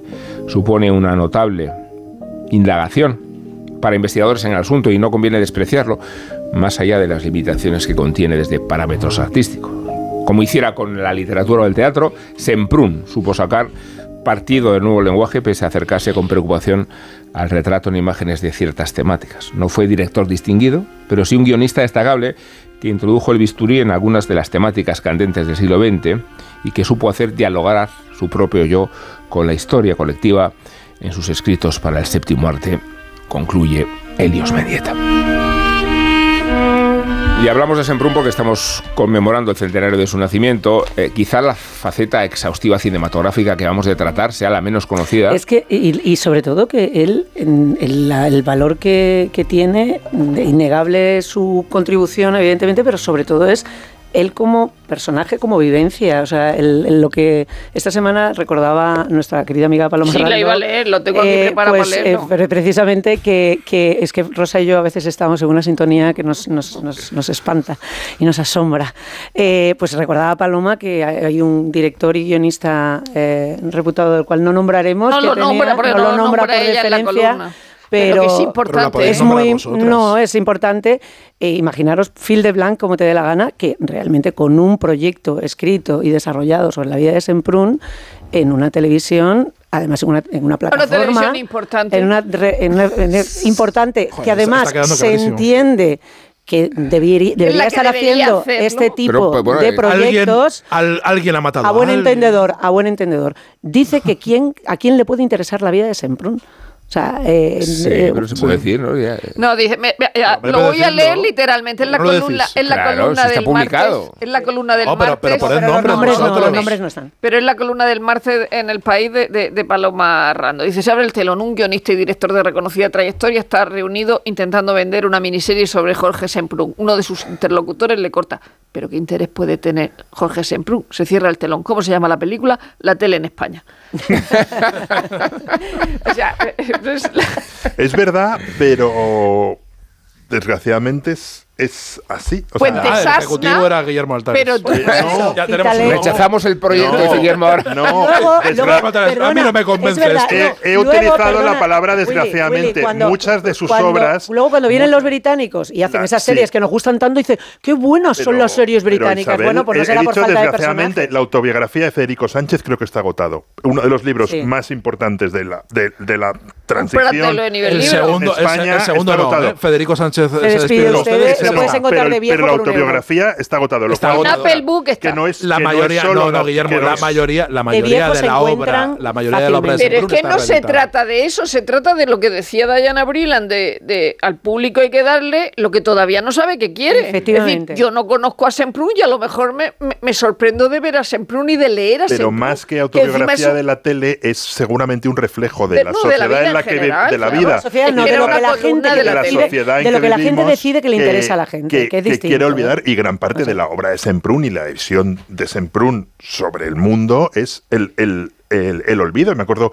un, un reportaje remoto en el, en el país sobre los depo- cuando no se hablaba sobre los deportados españoles en los campos nazis, los españoles que estuvieron en la existencia, y Semprún decía somos el gran agujero negro de la transición. Ya, Na- Nadie pero ha querido también hablar de hubo una nosotros. época en la que no se hablaba de eso. Es decir, de hecho, la serie Holocausto en el 78 Claro. trae el, el- el- el tema otra vez a la Claro. actualidad. Decir, Sí, que si no se esto, hablaba si esto de es un hombre, se quedó en los O sea, que almacenes el problema no está solo en la tele. hasta que empezó a. Claro, claro. Pa- Paloma tiene toda razón, pero No, ojalá, no, que es ojalá, columna de fuese, televisión. ojalá fuese solo la tele Claro, española, no, no, sino pero que es que que es yo- el país yo en tiro- su conjunto. yo A ver, no, Semprún, Semprún está reeditado, o sea, Federico Sánchez no, y es, y es una pena, y lo estará probablemente en breve, pero está reeditado en ediciones bien cuidadas y, Sí. y- y bien, o sea, está accesible. Jorge eh, Semprún es un escritor que está en cualquier librería y al alcance de cualquier lector. Pero es que ahora además mismo en es tan la- actual. que- que que Yo tiro muchísimo de él para, para, para columnas. Es decir, solo me he tenido que ir al Finder y poner Jorge Semprún y salirme ve- 20 columnas, ¿no?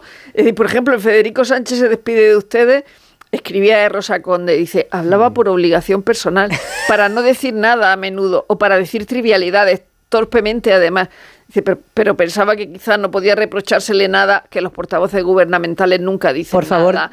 Tal vez la esencia de la palabra oficial resida en esa Lo- vacuidad. Con algo de lo que decía de Alfonso Guerra, que Y de las de más Guerra- divertidas. Pero es que eso, Pero- es, eso de Alfonso Guerra es el, Es es el centro. El, el mejor libro, retrato- El libro lo escribe contra, Contra Alfonso, Alfonso Guerra. Guerra, Si no es le hubiera así. tocado las narices a Alfonso Guerra, no Sí. hubiera escrito ese Yo libro. aquí, ¿no? Lo ah, escribe solo para vengarse. Quiero, quiero no, o sea, no me resisto a confesar que en un momento determinado yo tuve a Jorge Semprún como personaje en un capítulo de Bosé que se cayó. Se Y cayó porque vino el Y ejecutivo vino de el ejecutivo y dijo, ¿a quién le interesa Jorge Semprún? Tal cual fuera, Y, tenía un par de y tenía un par de escenas porque era, era muy amigo de, de los Es- estaba mirando y efectivamente la autobiografía está totalmente. Pero de viejo la encuentras en por un euro, está por todas partes. La escritora de la vida, la escritora de la vida sí. O hay, algunos Sí. que sí, otros que se encuentran en. Hay- De hecho, yo creo que la escritura de la vida está. Hay unos cuantos. No, no, están en Tusquets. Ah, en Está- Tusquets. en, Tus- Sí, en Tusquets está prácticamente todo. Sí, sí. Y, y van reeditando y van haciendo un trabajo y van recuperando y van, y van actualizando las ediciones. ¿eh? Quiero decir, o sea, sí en que hay. francés, sí, en francés está absolutamente todo en el libro de bolsillo. Claro, hay, hay una diferencia que es verdad que es un problema en España, que el libro de bolsillo no es tan potente. O sea, en Francia, cuando hay un escritor como Semprún, siempre estará vivo en, en- en el libro de bolsillo. Y en España no hay esa estructura del libro de bolsillo. Entonces hay obras de Semprún No, la, habría, que no la, se editan la hay, bien. la hay salvo en el libro de bolsillo de, de- de- que la colección de Alianza, donde sí que hay un fondo, pero Semprún ahí no está. Claro, o sea, si Semprún Semprún, no está. si, si Semprún estuviera en el libro de bolsillo, sí que estaría accesible. Es la única, la única biblioteca actualizada del libro de bolsillo que hay en España. Sobre los, los, con- los, em, las convenciones, los, las, las, las reuniones del, del partido. eh, Que por cierto, el libro de bolsillo lo llevaba eh, Pradera, amiguísimo de Semprún. Amiguísimo de la, de la pandilla de la ancha. Es toda la influencia, la influencia francesa. no ha de comido escalope esa gente. Eh, quiero decir que si alguien está interesado en, en conocer los entresijos de cómo eran las reuniones del, del Partido Comunista en, en- en- en aquella época, en la autobiografía de Federico Sánchez es que eh, se despacha también a gusto con, con absolutamente todo Bueno, el mundo, lo más interesante, pasionaria lo más interesante es cuando las visitas a Madrid. Eso es, con- sí, sí. Bueno, y lo más interesante es, es, es lo que no se sabe, que hablabais de películas en las que no se sabe. eh, hay dos cosas en la vida de Semprún de la que se sabe poco, que es eh, Buchenwald, porque Mm. él era capo. Bueno, y formaba parte de pero la también aristocracia hablaba- comunista también de hablaba esto, y es- alemán. y- porque hablaba, Hablaba alemán, alemán, y claro. es un tema del que se Bueno, habló pues- poco, y luego... porque Los Odeco-Bandler no, y eran, no, los- eran, no eran no, culpables. porque ¿eh? los políticos, O sea, a ver, no, Buchenwald no es un campo no, de no. exterminio. No, no, pero No. quiero decir, lo digo como analogía, lo digo como Sí, comparación. sí, pero que O sea, Buchenwald no son culpables hay, dos cosas. No era, no, no no un campo de exterminio. Y luego los políticos dentro de Buchenwald tenían un, eh, formaban un parte de, de- de- de- de la aristocracia Y- donde sufrir, quienes sufrían en Buchenwald eran los gitanos, sobre todo. Sí, y eso Pero lo quiero cuenta decir que quien está, Maura. quien está en el campo Sí. está en el campo. o sea, Soledad no Maura es, no cuenta es- otra cosa complicada en su biografía donde dice Semprún siempre lo negó, pero hay testimonios mm, importantes que dicen que ocurrió, que sí es verdad que denunció eh, a Duras y a, su, a Marguerite Duras. Él formaba parte de una célula comunista en París, que era la célula de los intelectuales, donde joder, es que estaba, leo, Edgar, Ed- Edgar Morin, Ramón Queneau, Bataille, Cla- Clara Malraux, Romain Gary, y estaba Marguerite Duras. Y, y, y, em, Duras le acusó de haberla denunciado. Parece Café del Varela, en el,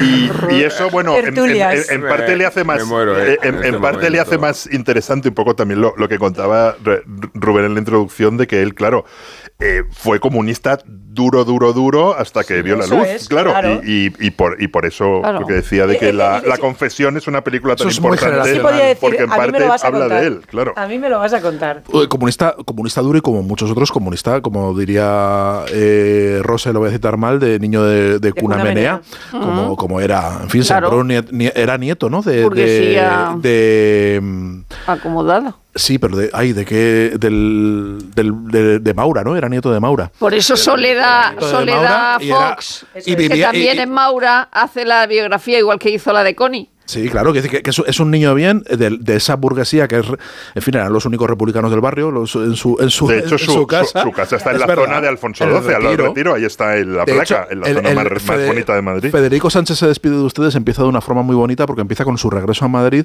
eh, eh, le- a, a, a Semprún, cuando le nombra ministro de Cultura, le llama a Solana dos días antes eh, para decirle, oye, eh, va a haber una remo- remodelación del gobierno y Felipe González quiere que sea ministro de Cultura. Eh, tienes que contestar mañana. Eh, él, él estaba en París, está en. Pancho, y te dice, bueno, pues nada, pues esta mañana tengo para contestar. Venga, sí, contesta. Entonces contesta al día siguiente, ¿qué, qué has decidido? Venga, que sí, que me voy a ser ministro de Cultura. Dice, pues te manda ahora mismo un mensajero los billetes, sales esta tarde a Madrid y te vienes. Entonces se, se fue con lo opuesto directamente a Madrid para ser ministro de Cultura y no tenía casa. Se iba a quedar en el, en el, en el, en el Palace, que era donde se quedaba cuando, cuando iba a Madrid. Pero el ministerio le puso, el gobierno le puso una casa y el Ministerio de Cultura tenía una casa que estaba justo en la misma calle de donde él había salido de su casa familiar. Ah, ¿no? En ¿serio? la calle, Sí. sí. Entonces, claro, el, el libro empieza muy bonito porque Vuelvo dice, yo casa, vuelvo a. Madrid y la casa que me enseñan está justo al lado, pared con pared, de la casa de donde salí hace tanto tiempo, con lo cual se cierra todo el círculo. Y luego viene la frase que le dice Felipe González en aquella cena, cuando, cuando llega a Madrid la primera vez, eh, que acepta y le dice Felipe González, mira, cuando descubras, cuando veas que un, que un capitán de la Guardia Civil se cuadra ante Federico Sánchez, Sánchez. descubrirás lo mucho que ha cambiado España. Sí, ¿no? sí, sí, esa y- frase es famosísima. y ese libro, de verdad que es, Y es cierra una imagen maravillosa, claro. Es que te cuenta Y- mucho más que y muchos luego libros de lo la curioso es transición. que se le consideraba poco español para ser ministro. Cosa. Sí, de hecho nu- nunca se le ha considerado del todo un escritor. Mm. Siempre ha habido un No, cierto eso- eso es recelo. una- eso es una Sí. tragedia, de- sí, Siempre se ha considerado un escritor francés. Por escribir en francés, eso sí, por escribir en francés. Menos, francés. menos Federico, o sea, la autobiografía de Federico Sánchez es la única escrita en español. Y Federico Sánchez, los últimos, Federico Los últimos se, se despidió usted de también lo se escribió en escrito en español. que no sé si tenéis constancia de unas en París, por cierto. costumbres navideñas eh, relacionadas Así en general. con el fútbol americano. Pues no, así no. Pues es No. el partido Army Navy que enfrenta eh, a dos equipos de formación militar universitaria y que se juega, como nos lo va a explicar, con mucho criterio Miguel Venegas. Diciembre está lleno de tradiciones pintorescas en los Estados Unidos. Una de las más genuinamente yankees y una de las menos conocidas también es el partido Army-Navy, el gran clásico del ejército del fútbol americano. Se disputa el primer sábado de diciembre y lo ha hecho en los últimos 133 años, casi siempre en terreno neutral. Se enfrentan los Army Black Knights, el equipo de la Academia West Point del ejército americano, y los Navy Midshipmen, el de la Academia Naval de Annapolis, las élites de los reclutas americanos que hoy tienen su sitio en la liga universitaria, televisada cada viernes y cada sábado y con audiencias espectaculares. Todo comenzó en 1890, cuando los marines, que tenían un equipo de fútbol consolidado, decidieron retar a sus colegas de West Point. Allá cruzaron a Nueva York y remontaron el Hudson para aparizar a los reclutas terrestres, que no estaban preparados. Un año después, en la revancha, los de la Armada bajaron a Maryland y consiguieron batir a sus hermanos del sur. Había nacido una rivalidad en lo más profundo del que iba a ser el ejército más poderoso del planeta. En 1944, el entrenador del Army, Air Blake, recibió una carta después de su victoria en el Clásico. Estaba firmada por el general MacArthur y decía, Hemos parado la guerra por su extraordinario éxito, el más grande de los equipos Army. Habían ganado por 23 a 7 y los ecos de la gesta habían llegado hasta el frente del Pacífico. El encuentro no se detuvo durante la Segunda Guerra Mundial porque además fue en aquellos años cuando los dos equipos se hicieron más fuertes. En tiempos de reclutamiento por todo el país y en todas las universidades, West Point y Annapolis atraían a los mejores jugadores con la mejor oferta posible. Jugar en Army o en Navy suponía cambiar el campo de batalla por el campo de juego. Los dos equipos dominaron las ligas universitarias durante los años 50 y 60, pero acabaron cediendo el liderato a otras universidades más centradas en los programas deportivos. Hoy los dos equipos están lejos del título y se disputan en honorífico trofeo comandante en jefe, por el que también compiten los Falcons del Ejército del Aire. Pero el Army Navy es mucho más que un partido de liga universitaria. Un estadio de 80.000 asientos llenos de militares uniformados. Antes del encuentro los equipos intercambian prisioneros, que son los chicos que están de intercambio en la academia contraria. Se hacen bailes de mayorets y banderas patrióticas. Se interpreta el himno nacional y se inicia el juego. Después del partido los equipos se reúnen y cantan abrazados los dos himnos de las dos academias. Primero el del perdedor y después el del ganador, cada uno frente a la grada en la que están uniformados los reclutas. La Liga Universitaria Americana es el campeonato que más afición mueve en los Estados Unidos, más que las ligas profesionales. Pero el partido más esperado del año lo disputan dos equipos que no tienen opciones de ganar el título. Por eso quizás estuvo Donald Trump en el partido de la semana pasada. Por eso se ha preguntado por qué Biden no acudió al estadio de los Patriots. Porque el Army Navy, más que un encuentro de fútbol, es una tradición americana, a medio camino entre Acción de Gracias y Santa Claus. Lo tiene el hippie y el banquero, la vecina y el portero, el que es muy bailón y el que trae el cotillón. Es un extra de ilusión. El 1 de enero, cupón extra de Navidad de la 11, con 80 premios de 400.000 euros. Por solo 10 euros, cupón extra de Navidad de la 11. En Navidad, todos tenemos un extra de ilusión. ¿Lo tienes tú? A todos los que jugáis a la 11, bien jugado. Juega responsablemente y solo si eres mayor de edad. Pantalla. Pantalla. Pantalla.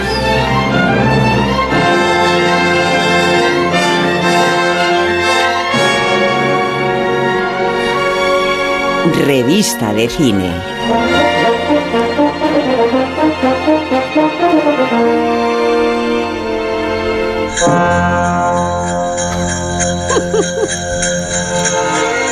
Otra vez la mula. Eh, haz una cosa, Nacho Arias. Eh, quita las, la cadereta de pantallas y pon solo los cascos. Solo las mulas. 12 cacabeles tiene Qué pena, ¿eh? El programa. Dos veces hemos utilizado la premeditadamente la, Pero esto es, la careta de. esto es una grabación de verdad de las mulas. Cuando dice Rosa que a un toro se le entierra como un Kennedy, que tiene toda la razón. Siempre me acuerdo de ¿Van al Esplá, desolladero los Kennedy? del maestro Esplá que decía, ya me gustaría que a mi entierro tirara de mí un tiro de molillas engalanado. Qué bonito. ¿Eso lo tienes ya, lo, lo tienes ya apalabrado? Para...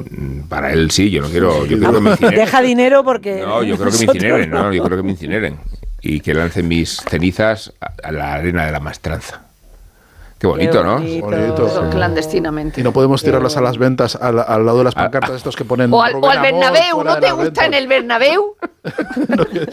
Sí, si las tiras por Madrid van a terminar cayendo en el De las Bernabéu. De, lo de que las cosas más bonitas-. Yo podría, las tiraría por las ventas, pero un día que vayan los que ponen la pancarta de eso. Rubén Amón fuera de las De, la- ventas. de las cosas más bonitas que tienen que ver con obituarios recientes, eh, Sí. Cultureta, ha Por sido cierto, el de, el de Shane. McGowan, el de Shane McGowan de los. Pogues, que que no ha tenido cantar, un, un sí. este de borrachos durante todo un fin de semana y que él dejó pagado. Sí. O sea, dejó pagada la cuenta en el 15.000 pub. euros Eh, dejó. eh, li- libras, ¿no? o sea, para, para que se dieran, o sea, Extraordinario. euros sí, pero eh, para que se dieran la gran fiesta. Me parece precioso. Hay momentos muy bonitos. Extraordinario, extraordinario. Eh, esperamos que, que- Digo que es inevitable que mis cenizas caigan en el Bernabéu porque el Bernabéu va creciendo. Hay, hay ciudades que tienen estadios y estadios que tienen ciudades al lado.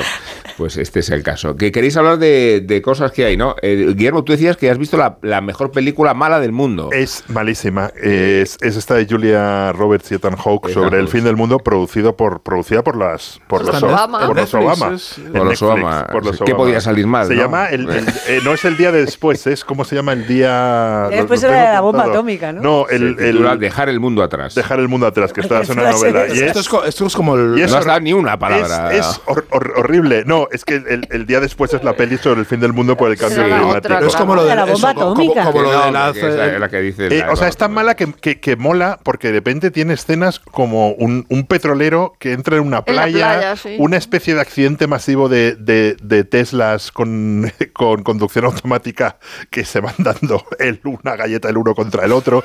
O sea, es una peli tan absurda que hay un momento en que tiene su, su gracia y la sigues viendo para ver, Pero para la ver, ves para ver qué para ver pasa. qué pasa. Y luego yo- final, yo- Julia tanto. Roberts está realmente fatal. O sea, que Horrorosa, horrorosa. una cosa. Además, yo creo que, los, que los creadores de la película tienen, tienen eh, conciencia de que lo único bueno de la película es cuando Julia Roberts al principio le está diciendo al marido que Ethan Hawke que, no, que alquila una casa para unos días en un sitio cerca de Nueva York, en la playa, y entonces está hablando así como todo muy bonito y muy cursi y tal, y, y- y dice...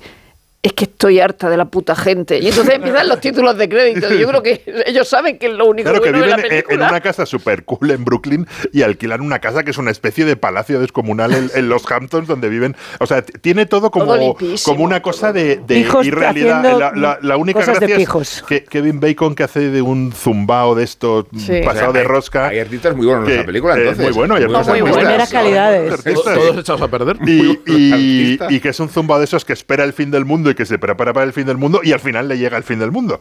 Y, y no Qué sé. malas vamos, películas sobre el fin del mundo se están haciendo últimamente. ¿verdad? apocalíptica desde el principio. Espero que el fin del mundo de verdad sea A mí mejor como que a esas Pitita películas. el apocalipsis no me viene bien. no, no. me Bueno, conviene. Yo creo, o sea, ahí, o sea, eh, creo que después de haber pasado la pandemia y el confinamiento, que es lo más parecido al fin del mundo que, que No vivimos. apetece, es que el apocalipsis de- no De apetece. repente el, el apocalipsis aparece menos y, y ya vivimos en es- ese sentimiento de realidad de las calles de Madrid vacías. Sí, de no pero qué, funcionaba internet, aquí no. Del miedo y, a- y- y entonces dices, joder, es que es otra cosa. No, no, no te lo acabas de, de- de creer. Ya- Pero bueno, ya tiene una cierta obsesión los americanos porque justo ayer vi un tráiler de otra peli que van a estrenar que se llama eh, Guerra Civil, que es con Kristen Dunst que hace de Te una está- te periodista. está llamando el que- tráiler, que, te está uf, llamando. Lo, lo he visto tres veces seguidas de cómo mola esta peli. De, que- de cómo mola esta peli. Que Nos Kristen Dunst es, es- es- es una reportera de guerra que de repente tiene que cubrir la guerra en su propio, en su, propio casa. país.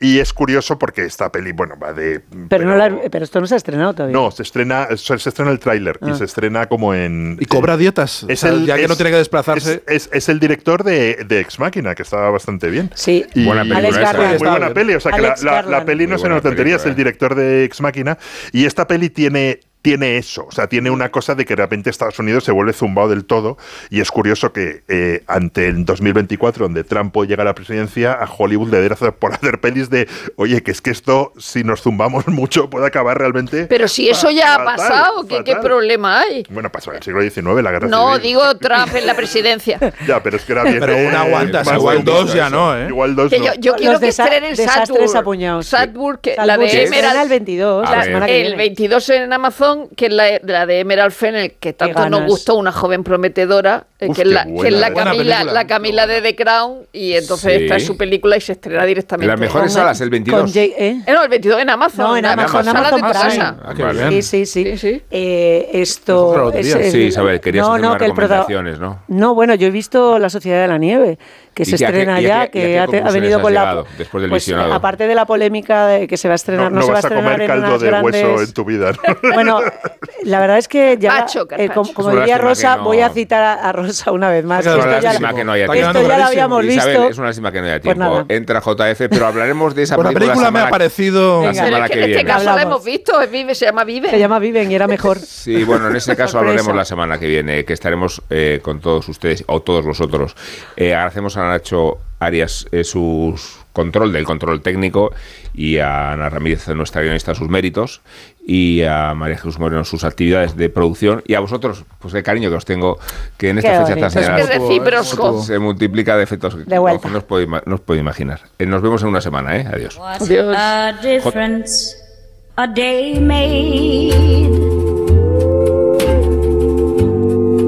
24 little hours. Y ahí está JF para poner las cosas en órbita, ¿eh? What a difference a day made. 24 little hours. Ayer fue el sexagésimo aniversario del fallecimiento de una de las grandes voces del siglo XX, Dinah Washington, que saltó al estrellato absoluto en 1959, What Difference a Day Makes, que además le valió un Grammy. No se trataba de otro de sus muchos pelotazos en las listas de rhythm and blues, antes conocidas como race music, música de raza, racializada, que diríamos ahora. No, se trataba de una octava posición en las listas de pop, la música que consumían los blancos, los que tenían dinero de verdad, algo al alcance de muy pocos afroamericanos. No faltó quien le acusó de vendida por haberse alejado progresivamente del jazz y del blues para escorarse hacia sonidos más accesibles, comerciales en definitiva. Era una verdad a medias, porque en realidad el cambio no era tan grande y tampoco se alejó nunca ni de manera definitiva de sus raíces y siguió colaborando con grandes nombres del jazz. Su voz era única, inconfundible por ser ligeramente rasposa y capaz de alcanzar tonos muy agudos, pero lo más importante era su enorme versatilidad. Era capaz de cantar cualquier cosa e incluso acercarse al country and western versionando al mismísimo Hank Williams en este Cold Cold Heart en 1951. I've tried so hard, my dear, to show that you're my every dream. Yet you're afraid each thing I do. En cualquier caso, muchos quisieron ver en ella a la versión femenina de Nat King Cole o del primer Ray Charles, pero acabó siendo un espejo en el que se miraron muchas artistas que la siguieron, incluso Aretha Franklin, que en 1964, poco después de que muriera Dinah, le dedicó un álbum reinterpretando sus canciones a modo de tributo. Pero la Washington había nacido cantando gospel desde que era una mocosa, incluso tocando el piano y dirigiendo a su propio coro cuando todavía era solo un adolescente. El triunfo en un concurso en el prestigioso Regal Theater de Chicago le valió, cuando solo tenía 15 años, su pasaporte a la profesionalidad. Empezó a cantar junto a orquestas y también a casarse con músicos, algo que dicho así puede sonar algo frívolo, pero es que en solo 20 años tuvo al menos 7 esposos, la mayoría de ellos músicos que le acompañaban, y varios con una duración no superior a los 3 meses. A uno de ellos lo llegó a despedir de la banda incluso durante un concierto, para divorciarse a continuación. Y es que Dinah era una mujer muy trabajadora, pero tenía mucho carácter, algo que combinaba bastante mal con el alcohol. De hecho, su abuso le llevó a la muerte precipitadamente, con solo 39 años, tras una fatal combinación con somníferos y píldoras adelgazantes. Me despido con su TV is the thing this year, con el que decía que la radio fue estupenda, pero que en 1953 estaba acabada. Afortunadamente, era mejor cantante que profeta. Me. You can stay all night and play with my TV. TV is the thing this year, this year. TV is the thing this year. Radio was great. Now it's out of date.